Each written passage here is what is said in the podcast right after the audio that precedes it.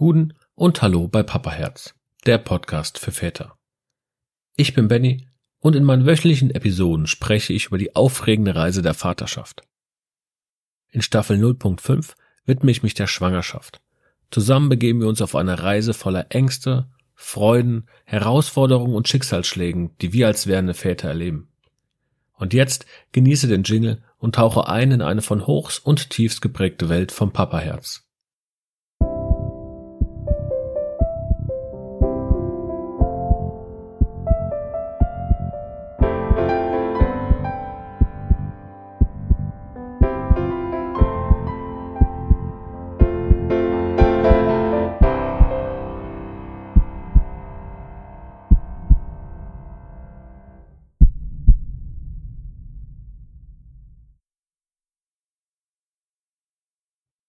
Heute springen wir mal, zumindest gedanklich schon mal in die Zeit nach der Geburt. Vielleicht sogar noch wesentlich später. Es geht um Fotoshooting und Erinnerung, also etwas, was du zum einen während der Schwangerschaft schon machen kannst, natürlich auch nach der Geburt noch weiterhin machen kannst, nämlich ein Fotoshooting. Und was es dir bringt, also die Erinnerung zu schaffen, die du, deine Partnerin, aber natürlich auch dein Kind dann irgendwann sich anschauen kann und ja, ein Lächeln im Gesicht haben kann. Das dritte Trimester, habe ich immer wieder gesagt, das sind viele Herausforderungen und es passiert viel, was, was einen einfach, ja, beschäftigt. Egal ob Vorfreude oder Stress, es sind viele Sachen, die da auf dich einprasseln. Natürlich auch auf deine Partnerin. Aber die gute Nachricht ist, du kannst Erinnerungen schaffen und diese Erinnerungen, die du jetzt schon machst, bereichern diese Phase des dritten Trimesters wirklich sehr, sehr und äh, natürlich das Einfachste, was, was man sich vorstellen kann, ist natürlich ein Fotoshooting zu machen. Und meine Partnerin oder meine Frau und ich, wir haben das selbst äh, gemacht. Wir haben ein Fotoshooting bei einer Freundin von uns gemacht, um einfach die Schwangerschaft ein bisschen zu dokumentieren.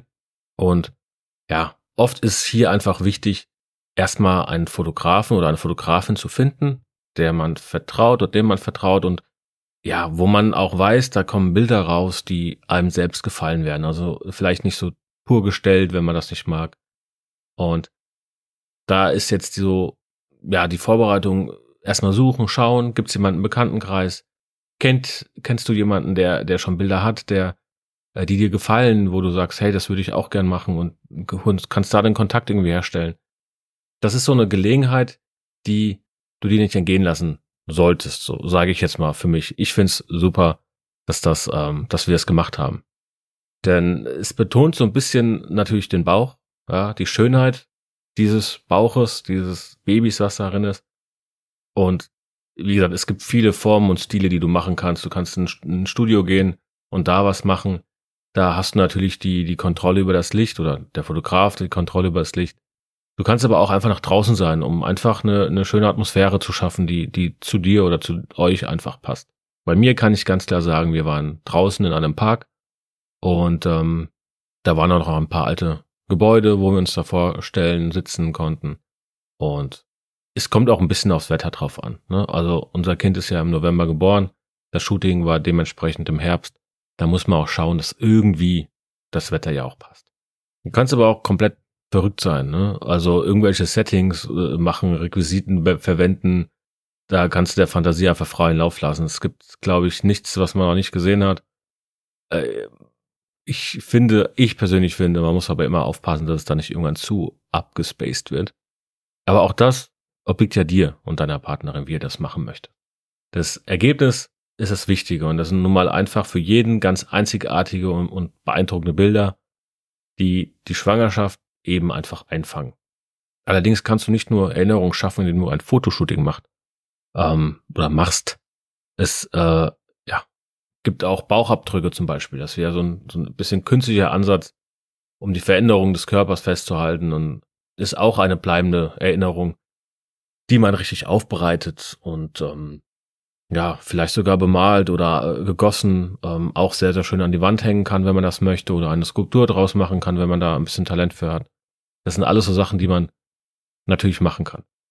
Es gibt dann auch die Möglichkeit, ich meine, Polaroids sind wieder immer mehr im Kommen. Das heißt, einfach jede Woche, jeden Monat Polaroid-Fotos zu machen und die in ein Album zu kleben. Vorher würde ich empfehlen zu digitalisieren, weil die Polaroids ja doch auch irgendwann die Kraft verlieren. Und so kannst du einfach ein Buch schaffen, wo du die schönsten Schwangerschaftserinnerungen irgendwie zusammenpacken kannst. Also ein Polaroid oder irgendeine Situation, die, die kam, so eine Art Tagebuch. Kann man auch schaffen und damit vielleicht sogar am 18. Geburtstag des Kindes dieses Buch überreichen und sagen, hier, so war die Schwangerschaft, so hat sich alles verändert. Dann hast du natürlich die Möglichkeit, ich habe es eben schon mal gewählt, mit einem Tagebuch, also nur Tagebuch schreiben, ohne Bilder. Das ähm, gibt dir selbst auch die Möglichkeit, deine Gedanken und Gefühle niederzuschreiben und die dann später deinem Kind zu zeigen. Und ja, Erinnerungen an sich, ich sag's jetzt, es ist wichtig, dass du, dass du diese Erinnerung irgendwie schaffst. Ähm, klar kannst du, kannst du deinem Kind irgendwann davon erzählen, aber das Schönste ist doch eigentlich, wenn man auch was zeigen kann. Und ähm, der Fantasie, wie gesagt, sind, sind keine Grenzen gesetzt. Wenn du irgendwelche Talente hast, die du, wie du äh, verschiedene Sachen festhalten kannst, dann nutze diese Talente auch. Es gibt jetzt natürlich auch Vor- und Nachteile bei dem Ganzen. Ne? Ein großer Vorteil ist natürlich, dass du etwas in der Hand hältst. Du hast, du hast Bilder in der Hand, du hast die Skulptur in der Hand, du hast das Buch in der Hand, irgendwas hast du in der Hand. Und das kannst du einfach dir immer wieder rausholen, wenn es dir vielleicht mal nicht so gut geht oder wenn du einfach mal Erinnerung, in Erinnerung schwelgen willst kannst du dir das nehmen und grinsen. Das ist heute noch so, dass, dass ich jedes Mal grinse, wenn ich irgendwas aus dieser Zeit in der Hand habe. Es kann auch ja, für ein bisschen Entspannung sorgen, wenn du wirklich gestresst bist und einfach mal runterkommen willst, dass du dir ja einfach mal diese, diese Erinnerung nimmst und wirklich runterfährst. Es kann aber auch schon während der Schwangerschaft helfen, wenn du dich irgendwie kreativ auslässt, dass, dass du, dass du runterfahren kannst und vielleicht auch den Stress kurz vor der Geburt oder innerhalb der Schwangerschaft ein bisschen zu reduzieren.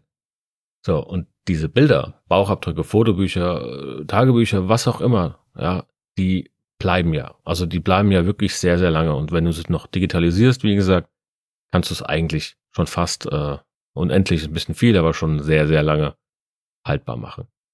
Es gibt jetzt aber auch Nachteile. Ne? Also zum einen, es braucht alles Zeit.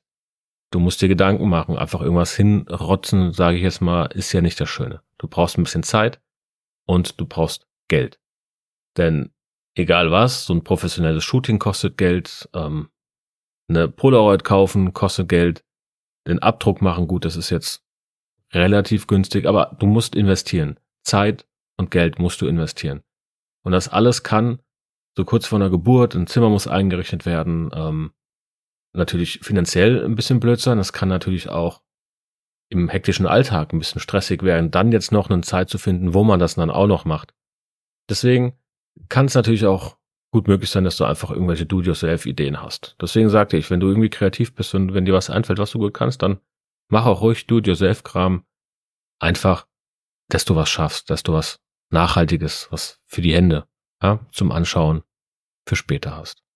Ich muss sagen, meine, meine Frau und ich, ich weiß nicht, ob du diese Hexagon-Fotos kennst, ähm, die haben wir uns zum Beispiel ausdrucken lassen. Also von, von der Hochzeitsreise über einen, einen schönen Urlaub auf Island bis hin zu ähm, Hochzeitsfotos an sich und natürlich auch Schwangerschaftsfotos und dann auch Fotos von unserem Kind und von uns. Die kann man sehr, sehr schön an der Wand anordnen, weil man die ähm, schön, also Hexagone kennt man ja von, von Bienenwaben, die kann man super schön kombinieren und kann dadurch ähm, ja etwas Ausgefallenes und doch Schönes schaffen. So. Du hast jetzt von mir so ein paar Vorstellungen bekommen, was ich an Erinnerung gut finde, wie du die schaffen kannst, was Vor- und Nachteile sein können. Wobei ich ganz klar sagen muss, diese Nachteile, die dort sind, das sind eigentlich keine richtigen Nachteile. Das sind dann eher so ein bisschen Ausreden, weil das kann man immer irgendwie machen. Und wenn man halt selbst was macht. Denn bedenke einfach, die Erinnerungen, die du jetzt schaffst, sind nicht nur für dich, sondern auch einfach für dein Kind und von unschätzbarem Wert sogar für dein Kind. Denn dieses Kind wird es später lieben, die Geschichten der Schwangerschaft zu hören. Es wird auch lieben, die Bilder zu sehen, ähm, die du natürlich auch, äh, ja, wie das Kind sieht, wie du aussahst, wie, wie deine Partnerin aussah und wie auch das Kind selbst aussah, als es klein war.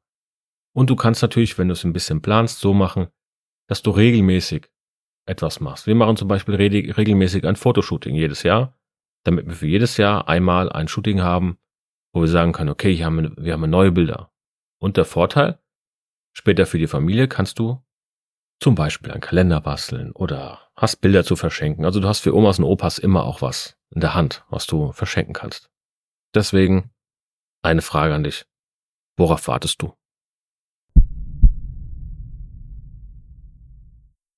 Nächste Woche bei Papa Herz. Erwartungen und Ängste vor der Geburt. Wenn dir die Episode gefallen hat, empfehle den Podcast gerne weiter und abonniere ihn auf deiner bevorzugten Plattform wie Apple Podcasts oder Spotify. Lass auch gerne eine Sternebewertung und einen Kommentar da. Teile deine Fragen, Geschichten oder Anregungen gerne mit mir, indem du mir eine E-Mail an info at papaherz-podcast.de schickst oder mich über die Social Media Kanäle kontaktierst. Ich freue mich darauf, von dir zu hören und deine Erfahrungen in meinen zukünftigen Episoden zu integrieren. Und vergiss nicht, in den Momenten der Angst, der Unsicherheit und des Glücks, die das Vatersein mit sich bringt, immer deinem Papaherz zu folgen. Denn am Ende des Tages ist es das, was zählt. Bis nächste Woche bei Papaherz, der Podcast für Väter.